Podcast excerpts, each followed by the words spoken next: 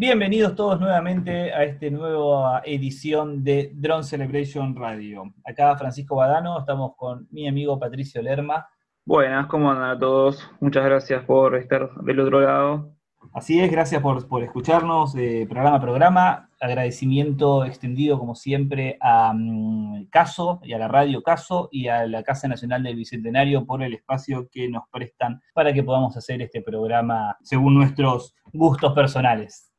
Bueno, este programa teníamos una idea mm, especial que vamos a mm, encarar un poco, mm, a escuchar y aprender un poco sobre los compositores clásicos del dron, aquellos que fueron los primeros que comenzaron a eh, grabar por ahí estos sonidos, a componer y grabar y tocar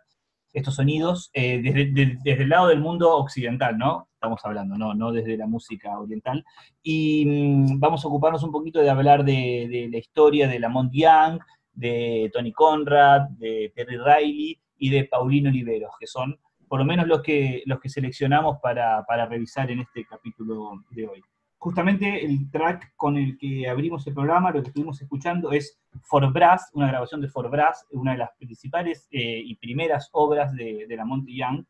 en la cual mm, fue una de las primeras veces en la que se dedicó a buscar eh, y a experimentar con el sonido sostenido, ¿no? con lo que serían los drones, en este caso hecho a través de un octeto de bronces, con trompetas, cornos, trombones y tubas. Y bueno, vamos a hablar un poco de, mm, la historia de, de Lamont, ¿no? Lamont, eh, bueno, es un músico que obviamente había estudiado música, viene del lado de la academia. Eh, él nació en 1935 en una zona rural en Estados Unidos y cuenta que desde muy chiquito ahí empezó a, prestarle atención al silencio y al ruido ambiental,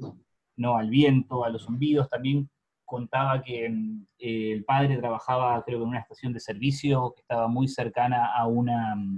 a una central eléctrica y que el, zumbido de, la misma central, ¿no? de, de los generadores eléctricos, lo atrajo desde el primer momento. ¿no? Y creo que algo de eso es un poco lo que, después lleva a lo largo de toda su obra con el tema de los 60 Hz, etc. Da la sensación como que viene más o menos desde ahí. Sí, lo tenía como, eran un poco sus escapes de fin de semana, se tiraba un poco ahí al pasto y escuchaba un poco todos estos sonidos que estaban alrededor de él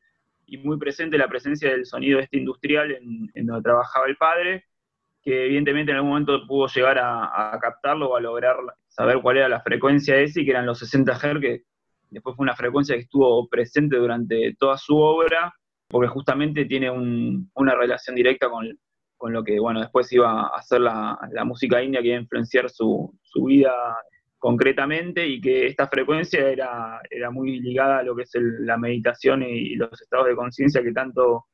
que tanto lo, atraparon a, a Lamont y que a partir de ahí empezó como a, elaborar una parte de su obra, ¿no? porque después eh, tiene otras em, investigaciones, pero bueno, esto fue desde el inicio hasta la actualidad, porque actualmente él sigue vivo y sigue tocando y sigue presentándose, lo que lo marcó y lo que lo, lo definió, ¿no? Porque actualmente eh, la sigue en actividad, quizás no tanto como antes, pero sigue presentándose en lo que es la Dream House, que bueno, podemos hablar de, eso. Y, bueno, básicamente las presentaciones de ahora están 100% influenciadas en lo que es el canto tradicional de la India, que bueno, fue básicamente lo que lo marcó durante los inicios de su vida hasta la actualidad, bajo la influencia de su maestro que siempre fue Pandit Prandit Pratnat, al noventa y pico, cuando él, fallece, eh, que dejó toda la influencia del, canto de la India, digamos, ¿no? Claro, sí, de, los ragas. Pues es todo una, él desde muy joven se vio atraído por estos sonidos y empezó, con sus estudios musicales, empezó como a llevarlos eh, a, la, realidad con estas primeras obras, como la que escuchamos por Brass del 57, o Trío de Cuerdas del 58, donde era un tratamiento y una idea similar, pero ocupándose con viola, violín y cello en vez de los, de los vientos. Y ahí más o menos, justo más o menos en esa época, principios, fines de los años 50, principios de los años 60, descubre la música de la India, el canto gregoriano, el organum, el gagaku, la música imperial japonesa. También se gana una beca y se va a estudiar a Alemania con Stockhausen y empieza a adoptar un poco de todo lo que es la, la música electrónica vanguardista, y ahí es de donde vienen eh, obras como, eh, muy importantes de él, como por ejemplo Two Sounds o Poema para sillas, mesas y bancos. Creo que el nombre completo es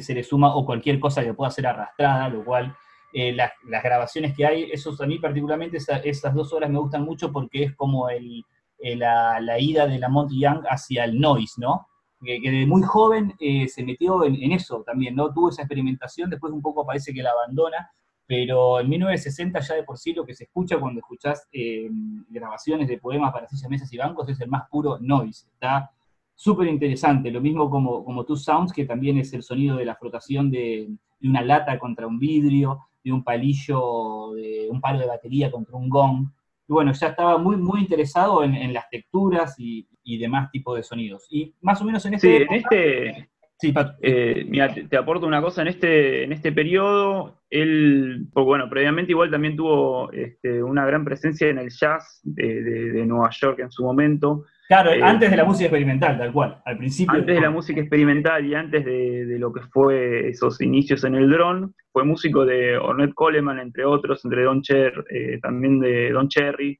Después Don Cherry tiene un disco que está muy bueno con Terry Riley, que seguramente lo, tendríamos que pasar. Y bueno, en ese momento, posterior un poco a la, etapa de jazz,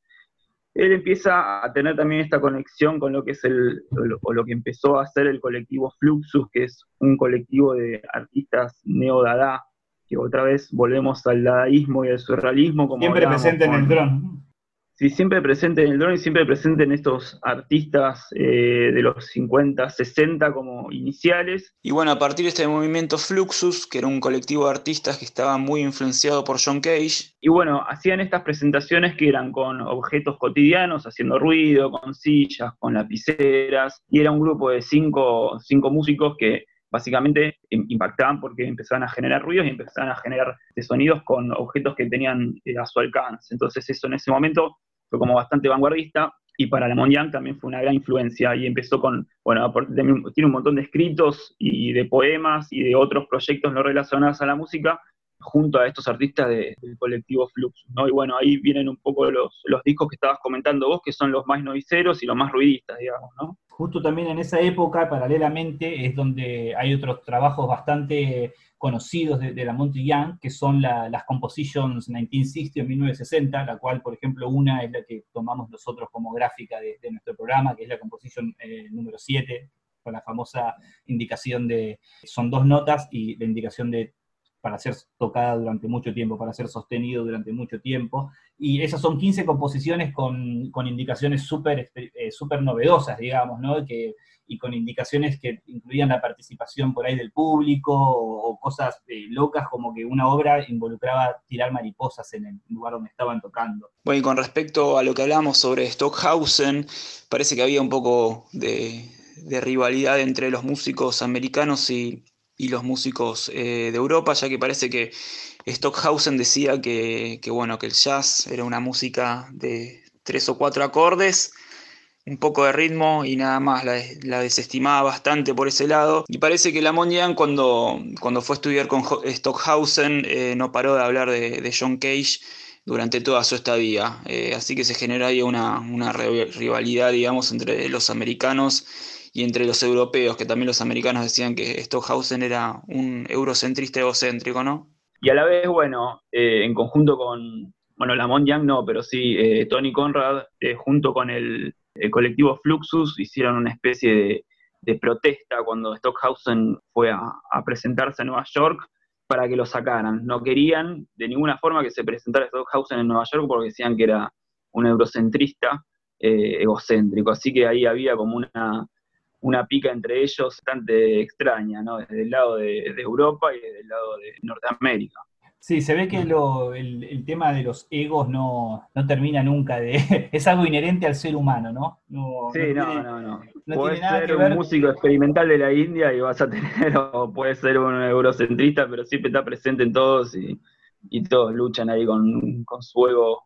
bueno, algo de eso hay, hay, entre, entre la situación que se dio después, ¿no? Justamente entre Lamont Young y, Conrad y los otros miembros del siguiente gran proyecto que tuvo Lamont Young, que íbamos a meternos un poquito, que es el Theater of Eternal Music. Hay como, según dicen, hay como 100 horas de grabaciones, de presentaciones en vivo y de tocadas improvisadas a lo largo de 10 años, de las cuales hay muy, muy poco material que se puede escuchar eh, al día de hoy. Y porque, según dicen, eh, Lamont Young lo tiene como guardado para él y no lo, ha, no lo ha mostrado, no lo ha publicado ni mostrado, ni siquiera se lo ha compartido a, muchos de los miembros que tocaban en, esa época en, el Theater of Eternal Music, como, como era Tony Conrad o John Cale. Y bueno, continuando un poco con la obra de, de Lamont, en esta misma época es cuando empieza, bueno, junto con la música hindú y demás, empieza a, a meterse con el tema de los armónicos y a estudiar eh, diferentes frecuencias, ¿no? Ahí empieza como de nuevo la, la idea del amón del estudio y de la obsesión con las frecuencias. Creo que ahí también arranca la idea de The Well un Piano, que recién sale editado muchísimos años después, pero que ya lo estaba trabajando desde entonces. Y ahí son composiciones como en, by Henry Flint, por ejemplo, es una bastante conocida, o Death Chant, de la cual no pude escuchar una grabación, pero sí escuché algunas, eh, algunas como presentaciones, grabaciones de otros grupos que lo han, que lo han eh, seguido las partituras, y es increíble ese particularmente, es súper oscuro. Bueno, básicamente son eh, cantos de la muerte, ¿no? Completamente influenciado por, por la música oriental. Y ahí llega la etapa, comienza la etapa, como vos decís, de, de cómo Fluxus termina fluyendo hacia el Theater of Eternal Music, en la cual eran súper eran como, se juntaban varios músicos, entre ellos eh, Tony Conrad y John Cale y Angus MacLeod, que también ellos fueron parte después de, la Velvet Underground, y sobre todo la mujer de, de Lamont, eh, Mariam es una artista visual y lumínica, y empezaron a hacer un montón de, presentaciones, básicamente en, gran, en gran estilo meditativo e improvisado, con los instrumentos orientales, y con piano, y con violines, y con cuerdas, y con vientos, y bueno, fueron años de, años de, experimentación en la cual, si no me equivoco, convivían y, vivían como en un estado medio musical constante, que es este concepto de, la Dream House, que era como el super plan que tenía, que tiene, supongo aún, eh, Lamont Young para su super idea para hacer, que era como este, este lugar donde la música esté sonando constantemente, que bueno, es lo mismo el nombre de Eternal Music. Sí, el, eh, arrancó los primeros eh, presentaciones de, Eternal Music, creo que fueron en el, en el Loft de Yoko Ono, en, Nueva York. Y bueno, la idea, el concepto de, de la Moñang era básicamente ese, que haya un grupo de personas que estén tocando a partir de un momento y que los músicos vayan cambiando. Entonces, si algún músico entraba, después él se, tenía, se podía retirar y que a la vez entrara otro en ese circuito de, sonido. Básicamente, obviamente, siempre los que estaban presentes eran la Moñang y la mujer, pero recorrieron un montón de músicos, fueron parte de esto, este ensamble de música eterno. A partir de ahí, él lo empieza a pensar como una especie de instalación infinita, donde pase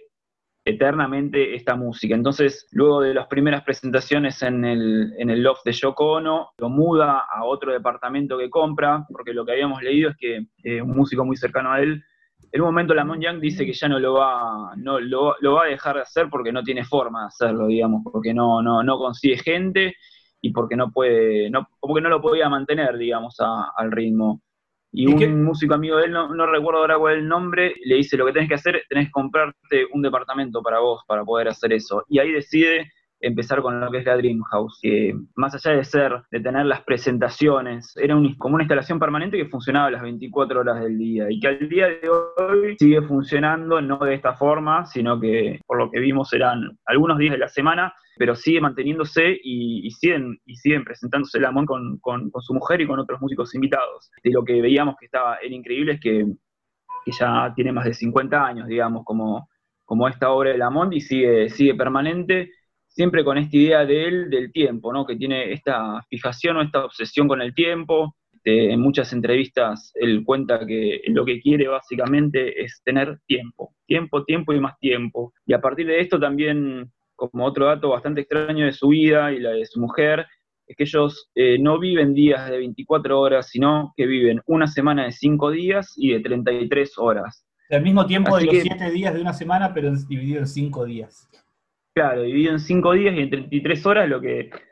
la verdad que eh, debe tener una visión de la vida súper extraña y súper particular, porque manteniéndose justamente al revés de lo que es toda la civilización actual,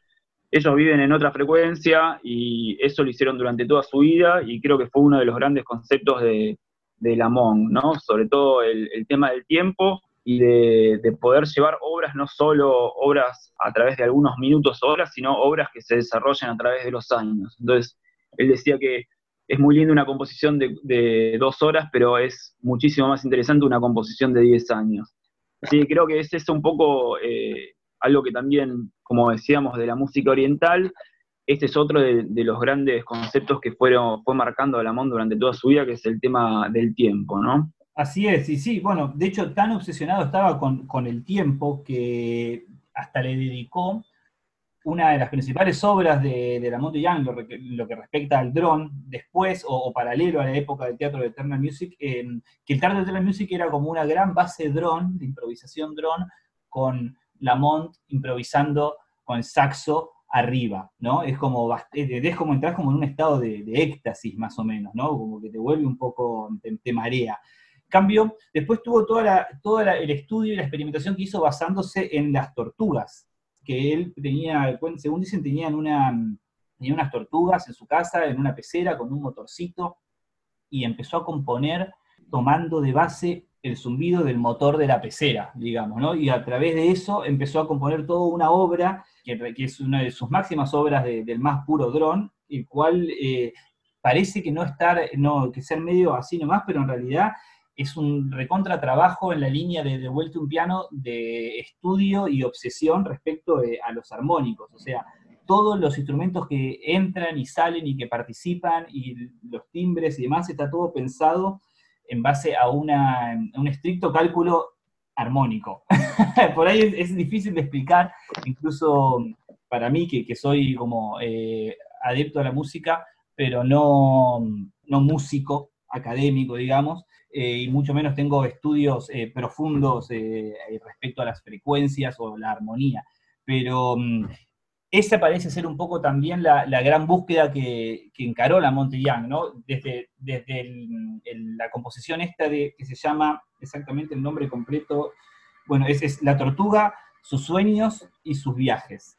Esto va bastante de la mano con eh, la otra gran obra, que ya es, una de las últimas que, hizo, digamos, en, modo conceptual, que es The Well Tuned Piano, en el cual llevó a la realidad usando un específico piano marca Bosendorfer Imperial, que es un piano que tiene una octava más que los pianos comunes, creo que la octava que le, que le sobra, perdón, que tiene de agregada es la octava mm, más grave. Y bueno, ese piano le permitía a él desplegar todo su estudio respecto de la afinación, que es lo que llevó a cabo en la obra de Vuelta un Piano, en la cual la edición, por lo menos que se conoce, es una edición discográfica de,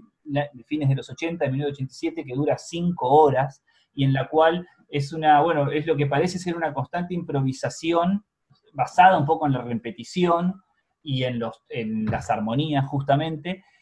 y que evidentemente tendría algún tipo de, bueno, de poder, en, cierto sentido, místico o, cierto poder, o cierta, influencia sobre los cuerpos. Era básicamente que mm, para los pianos estaban afinados eh, de una manera que respondían quizás a lo que era la música eh, académica o la música tradicional eh, occidental, pero él argumentaba que no, no era la mejor afinación de, de, lo que puede llegar a ser un piano. Entonces él buscaba la perfecta afinación de un piano. Y bueno, a, través de, esta, búsqueda, él desarrolló un sistema de, números racionales que tenían que ver por un lado con las frecuencias y por otro lado con las octavas de las frecuencias. Y bueno, él estuvo también muy relacionado con matemáticos y con eh, personas de la ciencia, entonces a través de estos estudios que él empezó a realizar, a través de los números racionales, llegó a una determinada afinación que él consideraba que era la afinación perfecta para el piano. La verdad que sí, es un poco para entenderlo, se pone un poco más complejo si no tenés cierta instrucción, digamos, a partir de afinaciones y de, frecuencias. Pero bueno, este era el viaje de él y después, con respecto a las ejecuciones, el el piano creo que tuvo un montón de grabaciones durante, durante desde su creación, digamos, que ya debe tener como 20 años más o menos. Pero bueno, él decía que en realidad la ejecución de el piano podía ser libre y podía ser eh, totalmente, totalmente libre para el que lo ejecutara, porque lo, que importaba en, realidad era mostrar y demostrar esta afinación perfecta que él buscó durante tanto tiempo, ¿no? Porque creo que el desarrollo de la obra, o sea, se empezó a mostrar 10 años después de que él la, de que él la desarrolló, digamos, cuando él consideró que eh, la afinación había llegado a un determinado nivel y después esa afinación siguió igual evolucionando y lo que tiene también es que hay algunas indicaciones para, la preparación de, los conciertos en el Well Tunnel Piano, que también tienen que ver mucho con eh, los climas y con la humedad y cómo es el espacio donde va a estar el piano, porque eh, sufre de muchos aspectos que, digamos, como que anulan ciertas partes de la afinación que él está buscando. Bueno, y esto un poco de un extracto de un Piano, obviamente no podemos pasar cinco horas, eh, vamos a escuchar ahora al terminar con este bloque, así como vamos a escuchar eh, The Tortoise, His Dreams and His Journeys. Y bueno, de la mano a la Monte Young, si bien con el paso del tiempo lo separó justamente por esto, esto que comentábamos, que mm, Young como que se acaparó las grabaciones de The Theater of Eternal Music y no las compartió con nadie, ni siquiera con sus músicos con los que compartía en ese momento, entre ellos Tony Conrad. Para nosotros igualmente Tony es un músico súper importante de la génesis del drone, y no queríamos dejar de nombrarlo, porque, bueno, más allá de haber sido mm, parte de Theater of Eternal Music y de haber participado de esas zapadas improvisadas de horas durante muchísimos años, él también tuvo su propia búsqueda que arrancó más o menos en la misma época en la Monty Young, o más o menos en esos momentos, y hay algunas obras bastante eh, importantes o significativas de él, por lo tanto no queríamos por ahí dejar de, de comentar un poquito. Él más allá de toda su participación dentro de Theater of Eternal Music, su única registro discográfico durante 20 años fue un disco que sacó en conjunto con la banda eh, alemana de krautrock Faust, el cual es un, bueno, es un básico, un disco de drone rock, si se quiere decir de alguna manera, ya que son bases repetitivas de bajo y batería, viene en el sentido mm, del krautrock, sumado con el violín minimalista de Tony Conrad a lo largo de una hora, que fue la grabación original, y llega hasta una hora y media con los tracks agregados en, la reedición. Pero además de eso, después él tiene algunas grabaciones importantes que fueron rescatadas de esa época, entre ellas eh, una muy clásica se llama Four Violins, que son cuatro violines grabados por él, eh, superpuestos uno arriba del otro, y bueno, logrando mm, unas, eh, bueno, lo mismo, armonías y fricciones y disonancias específicas, que a simple vista o a simple escucha Conrad suena bastante más eh, filoso que, que Lamont Young, ¿no? quizás el tema del arco del violín y los métodos de grabación y demás hacen que suenen bastante más casi eh, noisero, pero por lo menos en lo que a mí me respecta me pasa que cuando supero más o menos los primeros minutos de estar adentro de la obra, después en un momento quedo completamente absorbido y no, no la puedo cortar y estoy escuchando algo bastante noise. Sí, es como que no tiene quizás esa esencia eh, de la música hindú tan presente, o por lo menos en ciertas composiciones tan presentes, pero sí como de la música más concreta.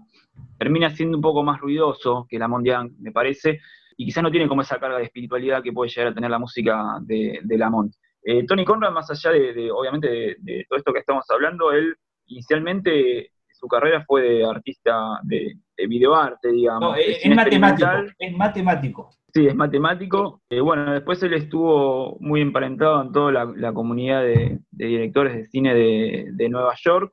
Y bueno, ahí obviamente conoció la obra de John Cale, también fue parte del colectivo este que éramos anteriormente, Fluxus, y bueno, después terminó conociendo a Lamont Young y fue parte de Theater of Eternal Music.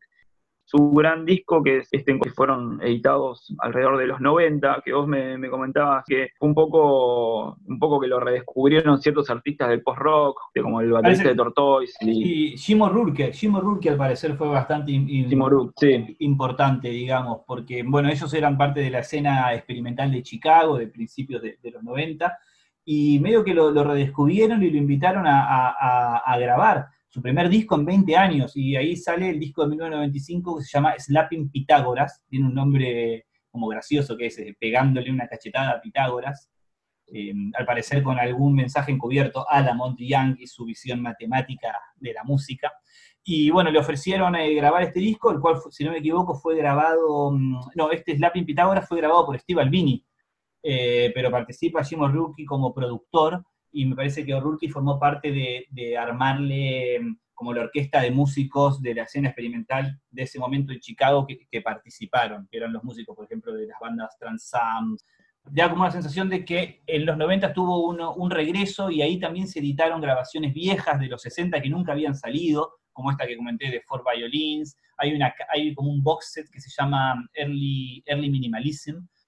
que es un disco grabado en los 90, en realidad que tiene, tiene una sola grabación de los 60 que es Four Violins y el resto de las grabaciones son de los 90, pero son de las composiciones que hizo él durante esa época, todas hechas, son todas composiciones de 1965. También editaron, el, eh, también editó, perdón, una grabación que se llama John of Arc o Juana de Arco, que fue encomendada para una película, es una, grabación que él hizo mm, en 1968, pero que recién salió editado por sí mismo en el 96. Y bueno, y si no me equivoco, desde más o menos mediados de los 90 hasta que falleció, creo que en el año 2013, estuvo bastante activo Tony Conrad en la música, grabó varios discos, sacó varios discos en compañía y participó en bastante, y dio bastantes recitales incluso. Sí, tiene un, split con Gaster del Sol, que era la banda de Jimoruk. Claro, de ahí venía un poco el, interés también, me parece, ¿no? Ahí nació, me da la sensación de que ellos deben haber contactado para editar ese split, y a partir de ahí nació la idea de, de volverlo al estudio. Sí, sí, porque la banda esta de, de, El Gastro del Sol tiene mucho de esto de, música concreta y, de, tonalidades, siempre una forma muy, sutil lo que hicieron ellos, pero obviamente emparentaba a, lo que hacía Tony Conrad, ¿no? Sí, Tony Conrad, eh, obviamente en paralelo a, lo que fue su, carrera musical, él empezó como, como un artista de, video de vanguardia, ¿no? Eh, uno de los primeros films que, salen, editados en el 68, 67 creo que es, se llama The Flicker y es una superposición de planos en blanco y negro con diferentes eh, ritmos, digamos, estos planos, y que generan un efecto estroboscópico, digamos, al que, lo, al que lo iba a ver. Y lo que me pareció interesante fue que esta película que presentaba a Tony Conrad fue una de las primeras que tuvieron estos tipos de advertencias antes de, de que se iniciara, de que bueno, vos estás acá en la sala, eh, lo que vas a ver va a tener ciertos efectos en, tu nivel este, mental y que puede algunas personas que tengan como problemas de epilepsia o problemas visuales pueda llegar a afectarle y que es tu responsabilidad que estés viendo esto, digamos. Eh, quizás en, ese momento, o, quizás ahora, quizás es algo que, lo vimos en, varios videos o en varias, eh, en varias obras este, visuales, pero creo que en ese en ese época, en el, 65, fue, debe haber sido bastante eh, radical, ¿no? Un aviso así, eh, una vez que te sentabas en la pantalla, que lo que ibas a ver te, iba a afectar, ¿no? Y bueno, estas filmaciones tenían un, nivel también de sonido bastante penetrante porque todo el tiempo era una especie de pulso que acompañaba las imágenes. Así que bueno, lo de Tony Conrad es bastante eh, amplio, digamos, como toda su carrera artística, porque como dijimos, fue músico, fue compositor, fue artista plástico también, maestro y director y tenía también cine experimental. Sí, de hecho, la, mm, eh, Tony Conrad es casi, eh, a ver, como que dedicó al parecer más, tiempo de su carrera adulta profesional a, lo que era el videoarte, más que a la música, ¿no? Después de haber tenido toda esa época musical durante los 60, desde mediados de los 60 en adelante, se dedicó a, a la música, incluso siendo profesor de universidad al respecto, y después, nuevamente en los 90, como decíamos, retomó la parte musical, en parte da la sensación de siendo medio redescubierto. Bueno, creo que ya hablamos suficiente, así que vamos a pasar a escuchar un poquito de música. Vamos a escuchar de Tortoise, His Dreams and His Journey, de Lamont Young, de 1964. Vamos a escuchar un extracto de Well Tuned Piano, de Lamont Young, también, eh, de la edición de 1987 de su obra según él, eh, compuesta a fines de los 60, y bueno, que es medio la obra de su vida, y vamos a escuchar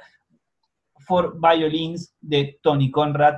grabación de 1964, la cual vio la luz recién también a mediados de los 90 en su caja Early Minimalism.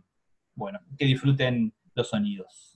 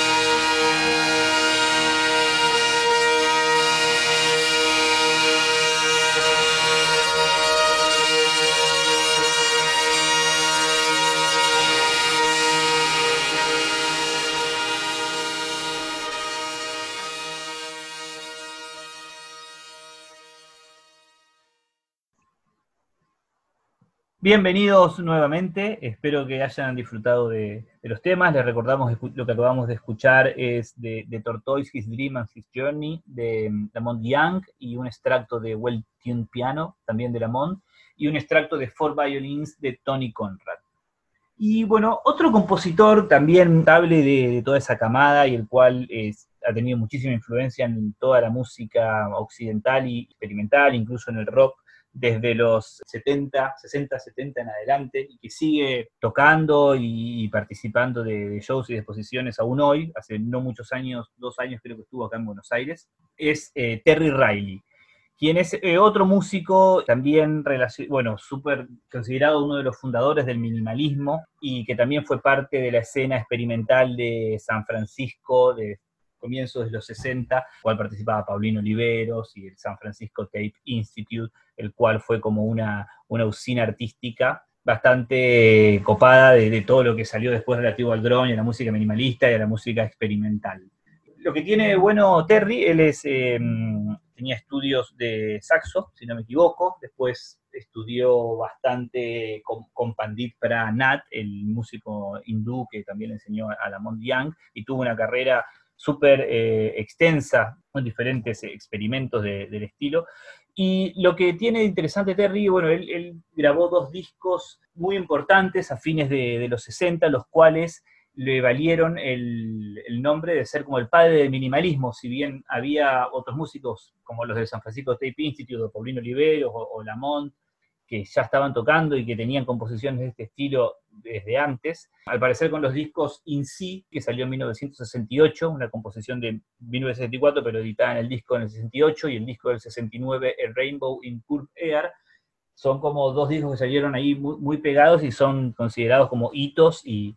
fundadores del minimalismo y de la música experimental y de la música electrónica, sobre todo por el lado de, de Rainbow Curve Air. Sí, el disco in sí, este, bien reconocido, digamos, como ser uno de los, de los inicios de lo que es la, eh, la música minimalista, justamente está compuesto de una forma o está escrito de una forma donde son diferentes patterns y diferentes formas musicales en Do, que más allá de tocarlas eh, de una forma concreta, se pueden conectar y se pueden intercambiar, se pueden este, como superponer eh, usando diferentes tipos de instrumentos y diferentes tipos de formaciones, pero que al conjugar estas diferentes patrones de, eh, musicales que están en Do, quedan en armonía, digamos, de las diferentes formas que vos quieras poner. Entonces, formas de ejecutar la obra son infinitas, porque podés hacerlo con dos, tres, cinco o diez músicos, siempre que tengan, digamos, como presente cuáles son estas diferentes formas y pueden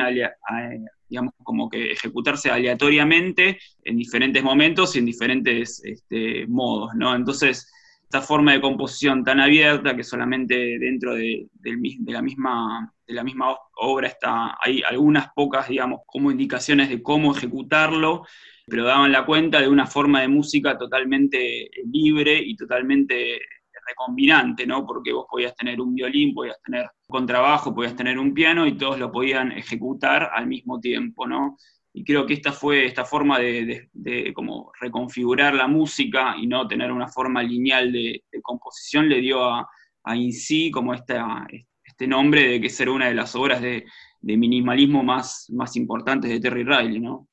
Totalmente, totalmente. Sí, está muy bueno eso porque tal cual la obra eh, por más que hay una, grabación oficial y que hay muchísimas grabaciones posteriores de grupos que la tocaron, justamente eh, el, resultado siempre es un poco distinto a, los anteriores porque el, componente de la aleatoriedad está súper, es, intrínseco a la obra en sí, porque puede variar la duración, puede variar el tiempo, puede variar la instrumentación, puede variar la cantidad de ejecutantes. Si bien eh, entiendo que el disco tiene algunos lineamientos que él sugiere, que Terry sugiere, eh, la realidad es que podés manejarlo al criterio del director del grupo. Se ha llegado a hacer con hasta 120 músicos. Así que esa... Sí, de hecho él la sigue, la, sigue presentando también ahora en vivo con, su hijo. Y bueno, la verdad que es, impresionante. Los que, los que tuvimos la suerte de poderlo ver cuando se presentó en el, en el CCK en Argentina, eh, la verdad fue una experiencia bastante conmovedora por por el músico que es, por lo que representa y por también la edad, ¿no? Porque es un, es un tipo que tiene ahora 84 años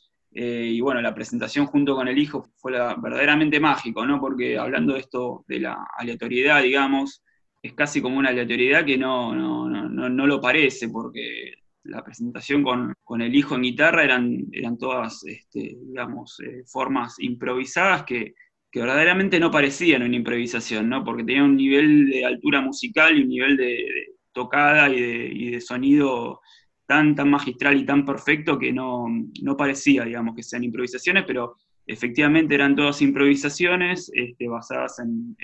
él tocando el piano y el teclado y con el hijo este, ejecutando la, la guitarra que que verdaderamente lo convierte él en un sucesor increíble porque estaba a la altura del padre 100%, ¿no? Y bueno, el otro disco eh, bastante significativo de, Terry Riley es el Rainbow in Curve Air, el cual es su tercer disco y salió, bueno, salió posteriormente a In C. Y a diferencia de In C, que es un disco, por lo menos de la manera que él lo, lo concibió, para ser tocado con todos con instrumentos eh, orgánicos, es piano y más que nada instrumentos de viento, el Rainbow en Curve es una pieza fundacional de la música electrónica, donde hay eh, órgano eléctrico y sintetizadores de, diferente tipo. Y ese disco también está, mm, está muy bueno, consta de, dos tracks, el cual particularmente a mi gusto, el segundo, se llama Poppy No Good and the Phantom Band, me parece quizás el, más de todos los más interesantes por, por, la sonoridad y por el hecho de que tiene un trabajo muy o sea, está hecho todo con lo que él llama el Time Lag Accumulator, que es un sistema que él diseñó, que consistía en dos, eh, dos tape machines, dos máquinas de cinta, dos grabadores de cinta, que se lupeaban y generaban un delay eh, de la grabación, un delay medio infinito, y que encima el tiempo del delay se modificaba según la distancia a la que ponían ambas, ambos, ambos grabadores de cinta. Y ese, ese, la verdad, está buenísimo porque se, al principio se escucha muy bien lo que son las feedback y las repeticiones de la cinta, y luego va mutando hacia una muy linda base drone con Terry Riley tocando el saxo encima. Y es, muy interesante. Y, es, y ese, este disco fue, me imagino, bueno, una gran influencia en la música electrónica, sobre todo también al escuchar el primer tema y todos los, eh, los patrones que van surgiendo de, de los sintetizadores. Sí, en relación a este disco, creo que justamente en esa época Terry Riley compartía escena y también estudiado junto a, Paulino Oliveros, que vamos a hablar a continuación, y justamente estos trabajos de electrónica y de, modificación de cintas y de investigación a través de los dispositivos electrónicos estaba sumamente ligado a lo de, a lo de Paulín en la San Francisco Type Center, ¿no? Este, creo que ellos dos estaban justamente en esa y, compartían, digamos, un poco las experimentaciones, porque, bueno, Paulín también fue parte de, la banda de Terry Reilly, en algunos discos que editó luego para una banda de sonido que creo que se llamaba eh, Sonic, si no me acuerdo, eh, que era un, trabajo que le habían encargado a Terry Reilly para hacer la banda de sonido de un un corto, ¿no? Un corto creo que era de 10, 15 minutos. Y bueno, Terry la, invita a Paulina a ser parte de este, de este proyecto y, y lo que parecía es que Terry no tenía mucho tiempo para hacerlo, no tenía tiempo para escribir la música. Y había decidido, junto a Paulín y a otros dos músicos más, hacer sesiones de improvisación, ¿no? Entonces dijeron, bueno, no tenemos mucho tiempo, vamos a meternos en esta sala sin ningún tipo de, de, lineamiento musical y vamos a empezar a improvisar. Y dicen que, bueno, el sonido que salía ahí era, impresionante, estos encuentros. Y que después Paulín cuenta también que, bueno, después de, haber este, generado la música para este corto, ellos siguieron con estos encuentros este, que dieron nombre a, que dieron forma a una serie de discos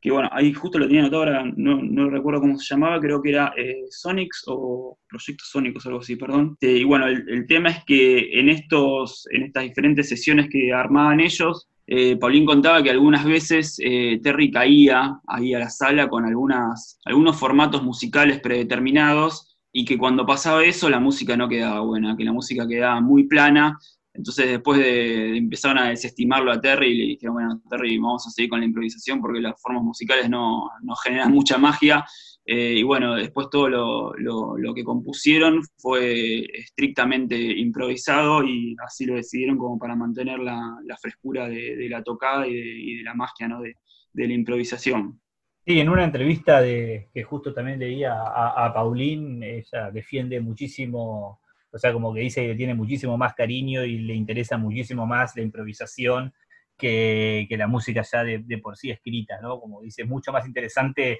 no saber qué vas a tocar. Bueno, vamos a escuchar un poquito de, Terry Riley antes de meternos con Pauline. ¿Qué, te parece que escuchemos, Pato? ¿Ponemos In sí o ponemos el Rainbow in Curve Air? Bueno, podemos empezar escuchando un poco de In ¿no? Que es un poco ahí el, emblema de, la música minimalista.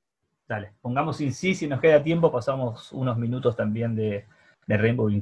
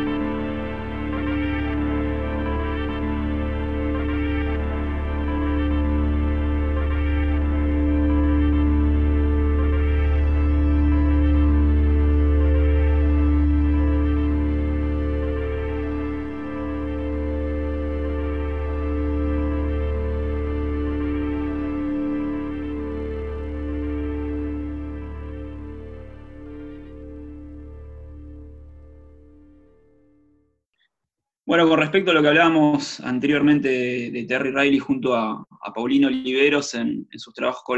colaborativos, sí, efectivamente, estas improvisaciones se llamaban The Sonic Series, y bueno, eran trabajos de composición que, como habíamos dicho antes, eran, eh, habían sido encargados para Terry Riley para, eh, para un film y que, que luego se, fueron expandiendo a, diferentes encuentros que tuvo, bueno, Paulino Oliveros con, con Sender y con Terry Riley, que, bueno, fueron este, repitiéndose y que formaron parte de, esta serie, de estas colaboraciones de improvisación.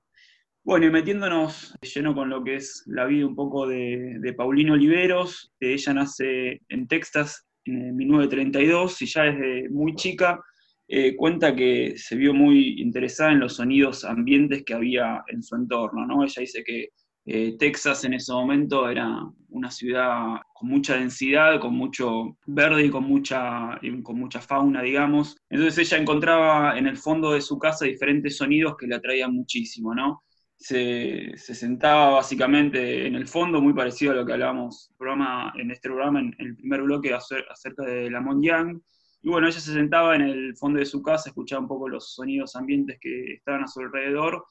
y se sentía muy atraída por esto. También contaba que había otros sonidos que le parecían muy interesantes, como por ejemplo lo que era la, radio de cristal de su madre,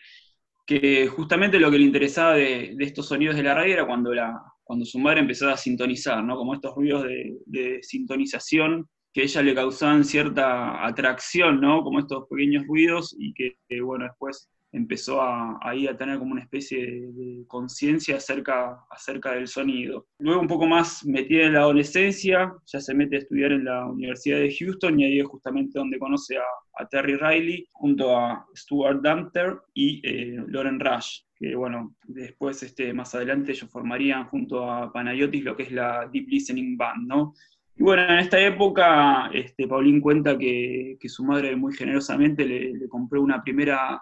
grabadora, que era una grabadora a alambre, que son unos, unos rollos de alambre que se van pasando a través de, un dispositivo que los va marcando, y bueno, eran dispositivos previos a lo que eran las grabadoras a cinta, ¿no? Bueno, ella cuenta que lo primero que hizo cuando su madre le, regaló estos grabadores fue poner el micrófono en la ventana y empezar a, grabar lo que pasaba por fuera, ¿no? lo que pasaba en la naturaleza. Y que después cuando lo escuchó, se dio cuenta de que había un montón de sonidos que ella no percibía naturalmente, no, no percibía con, sus oídos y que, una vez grabados y reproducidos los empezó a, este, a percibir. Y bueno, creo que acá arranca un poco como el viaje de, Paulino Oliveros, que es el tema de la, escucha, ¿no? de la escucha profunda y de esta especie de, conciencia expandida sobre lo que es eh, la audición y bueno, obviamente llevado al plano de, la meditación y del desarrollo personal, ¿no? Porque Paulín toma las bases de lo que es este, la, expansión del oído, pero bueno, después más adelante con lo que es la Deep Listening Band, empieza a desarrollar una filosofía propia que está muy emparentada, digamos, con lo que es la meditación y con lo que es eh, el, desarrollo personal de cada uno, ¿no? Porque las bases de, la deep listening, si bien son este, netamente de la, de la audición, recae en cierta en cierto, este, indagación de experiencias personales previas, de, de, tu forma de ser y de tu forma de vivir, que hacen que que a través de los ejercicios de la deep listening vayas desarrollando el oído y también empezando a, ver un poco para adentro, ¿no? que esto es, me parece también un poco ligado a la, influencia que tuvo eh, Paulín de la, de la meditación oriental y de la filosofía oriental. ¿no? Bueno, después un poco más ya metida, pasando a la universidad, Paulín junto con Morton Bustick y, y Ramón Sander crean lo que es la San Francisco Type Center, que era un, era un centro de investigación sobre los dispositivos electrónicos y sobre también eh, el sonido, ¿no? Porque si bien ellos lo que hacían eran, habían creado un espacio donde podían tener algunas grabadoras de cinta y algunos dispositivos que ellos mismos empezaron a desarrollar y con estos dispositivos empezaron a hacer pruebas de sonido y pruebas de cinta, ¿no? Sus primeros trabajos de,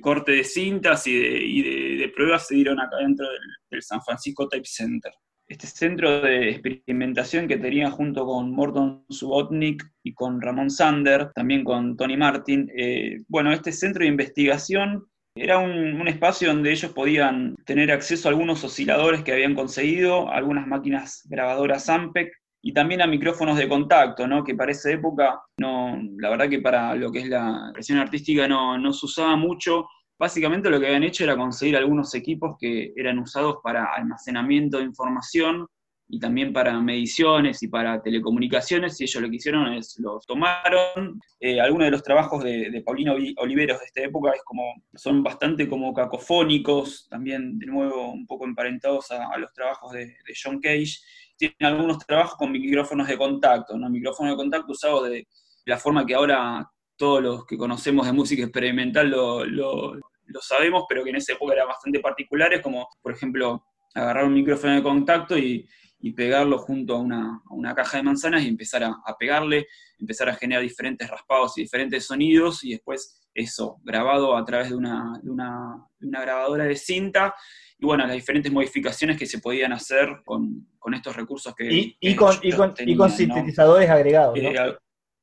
y con sintetizadores, sí, que ahí aparece la, la figura de Bucla, porque los miembros de la San Francisco Tape Center piden a Bucla si les puede armar un sintetizador. Y bueno, Bucla empieza a desarrollar eh, uno de los primeros sintetizadores que ya él venía igual desarrollando. Pero bueno, en, digamos como que se, se decía hacer un modelo este, que sea un poco más, porque Bucla generaba quizás sintetizadores un poco más grandes y no tan prácticos, y ellos le piden que por favor que, que les arme o que les desarrolle un sintetizador que, con el que se pueda presentar en vivo, ¿no? que sea un instrumento donde ellos lo puedan llevar y lo puedan eh, ejecutar en vivo, ¿no? ¿no? que sea como una especie de, armatoste que quede, que quede, parado dentro de una sala, sino que, puedan llevarlo y que puedan moverlo. ¿no? Y bueno, ahí sale un poco toda la historia de lo que son los, los sintetizadores de la costa oeste, que tienen un sonido muy particular, a diferencia de los, de los sintetizadores de la, de la costa este, que eran los de, los de Moog, ¿no? Y bueno, empiezan un poco estos diferentes eh, inicios de, los sintetizadores actuales. Y bueno, con respecto a los trabajos que tenía Paulín en esa época, eh, rescatamos algunos que nos parecieron bastante interesantes. Por un lado es eh, Bye Bye Butterfly, que es un trabajo bastante de, uso de, los micrófonos de contacto, de la experimentación con el ruidismo, con las cacofonías y con las cintas, ¿no? Y bueno, lo que cuenta ella, que obviamente dentro de los trabajos que tenía con, manejos de cinta, no se sentía muy atraída eh, con el hecho de cortar y pegar cintas, ¿no? Decía que era un trabajo muy laborioso. Entonces ella lo que hacía era largaba la cinta y a través de, ese reel empezaba a generar unas largas improvisaciones de 8 y 10 minutos y después con el otro canal hacía lo mismo, ¿no? Como ellos tenían dos máquinas grabadoras Sampec, le daba la posibilidad de generar este, cuatro canales diferentes. Entonces, este tema, eh, Bye Bye Butterfly, está armado con cuatro canales y que se arma con, a través de cuatro largas improvisaciones superpuestas, ¿no? Y que también hace la aclaración en ese momento, Paulín, de que en esa época no existían los mixers. Entonces, lo que hacían ellas eran, tenían un patch que se usaba para telecomunicaciones, entonces iban patchando los diferentes canales y luego lo pasaban de nuevo por, el, por, el, por los aparatos a cinta para regularlo y para bueno, dar la, grabación final, ¿no? Sí, esta, esta, como toda esta época de experimentación electrónica y experimentación de, en, torno a máquinas de cinta y delays y loops, fue quizás lo que la, lo que la marcó y lo que la dejó la, gran huella de Paulín en, la, inicialmente en la música experimental, ¿no? Y ahí se dedicó, bueno, muchos años a, componer y a enseñar, ¿no? En el, San Francisco Tape Center, que luego fue absorbido por, creo por una universidad y al día de hoy con otro nombre sigue, sigue siendo una institución para, para estudiar música experimental. Y en toda esta época, si bien ella estuvo súper activa, fueron quizás sus años más de juventud, me parece como hasta los 40 años, eh, no son muchas las grabaciones que hay, tuvo muy pocas ediciones discográficas, y parece que todo cambia más o menos en, los 80, que se muda de, California, se muda al norte de Nueva York, y creo que con el objetivo de, dedicarse justamente al, estudio y a, la composición y al desarrollo de, de sus ideas musicales. Y ahí es donde un poco comienza nuevamente con, comienza a editar discos y saca prácticamente lo que es su primer disco em, oficial, que se llama Accordion and Voice, que es de 1982, que va casi de la mano con otro disco que salió en el 84 que se llama eh, The Wanderer, y son trabajos justamente, bueno, de acordeón y, voces, sobre todo lo que es el, primer disco Accordion and Voice, el segundo disco The Wanderer tiene algunos invitados musicales extras.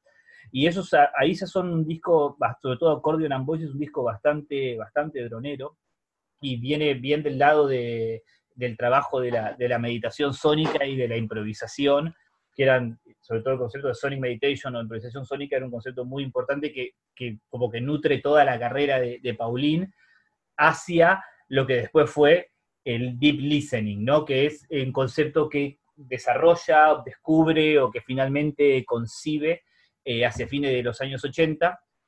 con, el, con la grabación que se llama Deep Listening, con la que luego fue la banda Deep Listening Band, la cual para nosotros también, después de todo, su, de todo el valor que tuvo por lo que hizo en los 60, acá como que volvió de nuevo y mm, a ser un referente. Sí, ¿no? a partir de, de, Deep Listening, que es este, este disco que, que compone junto a Stuart Damster y con Panayotis, que es un disco que está compuesto de acordeón, de didgeridoo, eh, de, voces y de violines, si no me equivoco. Bueno, la particularidad de lo que tiene este disco es que está grabado dentro de una cisterna militar que tiene una capacidad de, creo que como de 100 millones de litros o 2 millones de litros, algo así. Bueno, habla de, de un espacio gigante, es una cisterna subterránea gigante que tenía la particularidad de generar 45 segundos de reverb natural, ¿no? Entonces, si vos escuchás el disco, yo te puedo decir que, bueno, tiene un didgeridoo, tiene una corriente, una voz, pero se termina siendo todo una gran masa de sonido muy difusa por esta river natural que tenía el, espacio, ¿no? Paulín dice respecto a este disco que... Muy redondito el sonido igualmente. No es, eh, no, es por el lado que, que, no, no, no, no, son como verdaderamente como olas de sonido y olas de, drones y de, sonido que se va manteniendo, pero con esta river tan intensa se empiezan a, volver un poco más difusos, ¿no? Y bueno, en entrevistas Paulín cuenta de que este disco para ella lo considera básicamente una, foto de lo que fue ese momento, pero que obviamente es imposible eh, transmitir lo que, lo que ella sintió y lo que vivió en ese momento y que ahí un poco fue el, inicio de terminar de cerrar la idea de lo que ella venía experimentando desde chica, que fue la, esta forma de, escucha más profunda, ¿no? Entonces, este disco eh, llamado Deep Listening luego dio nombre a su, a su obra y a su escrito que tanto marcó a, a la música contemporánea, que es el Deep Listening, ¿no? Que es esta práctica para la composición sonora, que son, se lo puede analizar de diferentes formas, porque es un libro... Composición y la improvisación, sobre todo. Sí, composición e improvisación, ¿no? que la verdad que es un libro increíble de, leer, es un libro sobre filosofía, sobre meditación, sobre amplitud de la conciencia, ¿no? porque tiene obviamente una parte teórica, pero la mayor parte del libro son prácticas, ¿no? prácticas que vos podés hacer en tu casa, podés hacer en la calle, que puedes hacer en tu vida diaria para expandir tu forma de escuchar, ¿no? Porque ella hace la diferenciación entre oír y escuchar, y hace la diferenciación entre sonidos, entre diferentes eh, eh, multidimensiones del sonido, lo que dice que es la, escucha multidimensional, ¿no? Que básicamente si quieres hacer la prueba en tu casa, vas a estar encontrándote en, un cuarto y vas a estar escuchando por un lado tu voz, después por, por fuera vas a escuchar quizás que está pasando el tren, que en el otro, en el otro cuarto hay una televisión sonando, que está tu respiración en este momento, y bueno, empieza a generarte una especie de despertar de lo que es la escucha, ¿no? Y a través, y también de, otros ejercicios que hacen como eh, empezar a tener algún tipo de, revisionismo tuyo propio eh, sobre lo que es tu vida a través de la escucha, ¿no? Porque, por ejemplo, eh, hay algunas partes que son muy interesantes que, ella te invita a que pienses lo que, algún sonido que, que recuerdes de tu infancia, ponele, o cuál es el sonido que vas a escuchar la semana que viene cuando te subas, no sé, al tren, o qué fue el último sonido que escuchaste ayer en la noche. Entonces, todos estos ejercicios hacen plantearte eh, el oído y la escucha de una forma este, mucho más profunda de lo que quizás estamos acostumbrados y que para los compositores, para los músicos y para la gente que está relacionada este, a, estos ámbitos fue clave, ¿no? Y fue muy, muy revelador y lo, y lo sigue siendo. Ni hablar. Y mm, lo que quería eh, remarcar era que la cisterna eh, que comentamos está ubicada en, Estados Unidos y es de 7.600 metros cúbicos, y por eso permitía la, reverberación o delay natural de 45 segundos. Ella, eh, en sus últimos años, con el tema del acordeón, que fue el instrumento durante toda, que usó durante toda su vida, desde su infancia bueno, hasta, hasta su muerte, los últimos años había generado también una especie de, sistema de acordeón expandido, había convertido en un acordeón, en un acordeón digital, eh, ella cuenta que ni siquiera tenía un fuelle, era solamente un circuitos digitales que, simulaban lo que era el acordeón, pero lo usaba como una especie de, de interfaz MIDI donde ella podía disparar ahí mismo desde su acordeón diferentes sonidos y diferentes ambientes que enriquecían lo que era la tocada del acordeón en sí, ¿no? Entonces, eh, lo que habla es de también una actualización y una forma de, pensamiento y desarrollo de la música más allá de, las diferentes tecnologías, porque ella también decía que era una nativa analógica, pero que era una turista digital, ¿no? Porque era como un, mundo nuevo el que se encontraba el que se encontraba actualmente en los últimos años, pero que también lo había sabido eh, aprovechar y había sacado lo mejor de, de, cada uno de los universos, ¿no? Bueno, y para terminar, nos gustaría leer una de las meditaciones sónicas del libro Deep Listening de Pauline. El libro eh, a nivel nacional fue editado por Dobra Robota Editora, eh, con una edición, la verdad, muy cuidada, muy hermosa a nivel diseño y a nivel este, encuadernación, que la verdad que se nota que lo hicieron con, con muchísimo amor. Bueno, esta pieza se llama Earpiece, es de 1998 y dice así. ¿Estás escuchando ahora ¿Estás escuchando lo que estás oyendo ahora? ¿Estás oyendo mientras escuchás? ¿Estás escuchando mientras oís? ¿Recordás cuál fue el último sonido que oíste antes de esta pregunta?